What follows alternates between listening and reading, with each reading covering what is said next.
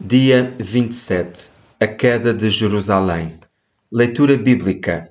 Jeremias 52, 1 a 34 2 de Reis 24, 10 a 20 João 2, 19 a 21 Ao crescer, a nossa família tinha duas tradições favoritas nas noites de sexta-feira: os tacos caseiros e os filmes. Era uma forma de celebrar o fim de uma semana de trabalho, escola, com duas coisas que todos podíamos gostar. Embora concordar com os ingredientes para os tacos fosse muito mais fácil do que concordar na escolha de um filme. Uma noite escolhemos All Green Was My Valley, com base no romance de 1939 de Richard Llewellyn. Tínhamos um contexto absolutamente nulo. Alerta de espanto depois de passarmos duas horas imersos em conflito desolador, morte e amor frustrado numa aldeia mineira de carvão, respirámos um suspiro de alívio e pronunciámo-lo, a coisa mais deprimente que alguma vez tínhamos visto. O filme tornou-se mais tarde uma piada interna na nossa família. Sendo mais do tipo Singing in the Rain, sempre que um de nós sugerisse outra exibição do filme, gritaríamos do outro lado da sala desde que não seja How Green Was My Valley, certo?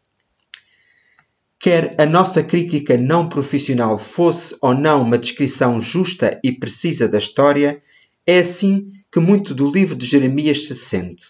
É uma leitura grosseira.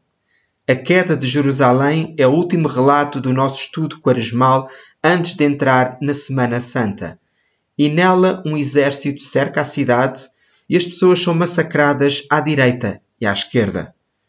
No entanto, embora a destruição, o exílio e a morte sejam temas enfatizados, o livro termina com o rei Jeconias de Judá sendo libertado da prisão e restabelecido na presença do rei da Babilônia. Jeremias 52, 31 a 33. Sim, até que enfim. Depois de uma saga tão desoladora, terminamos com gestos de bondade e misericórdia. Mas será suficiente? Talvez seja um pequeno salto, mas poderíamos dizer que a conclusão de Jeremias prefigura o nosso conhecimento deste lado da cruz, que, justamente quando as coisas parecem mais escuras, a esperança está em movimento. Deus não abandonou o seu plano de redenção.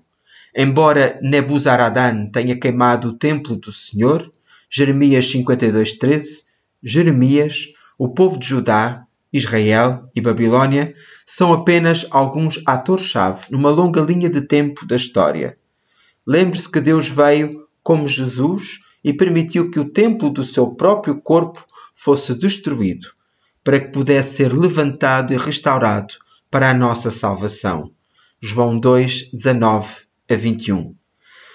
Entrar na leitura de hoje com este conhecimento enquadra a história com esperança. Amigos, ao terminarmos a história de Jeremias, optemos por encontrar a esperança incomparável aninhada entre as páginas da sua conclusão. Porque, na realidade, trata-se apenas de uma conclusão temporária. A misericórdia não é esquecida. Jesus Cristo veio e Ele está a vir novamente. O devocional da Quaresma, O seu amor dura para sempre, é um original, Lent, Is Love Endures, de Amanda Williams. Locução de Nuno Conceição.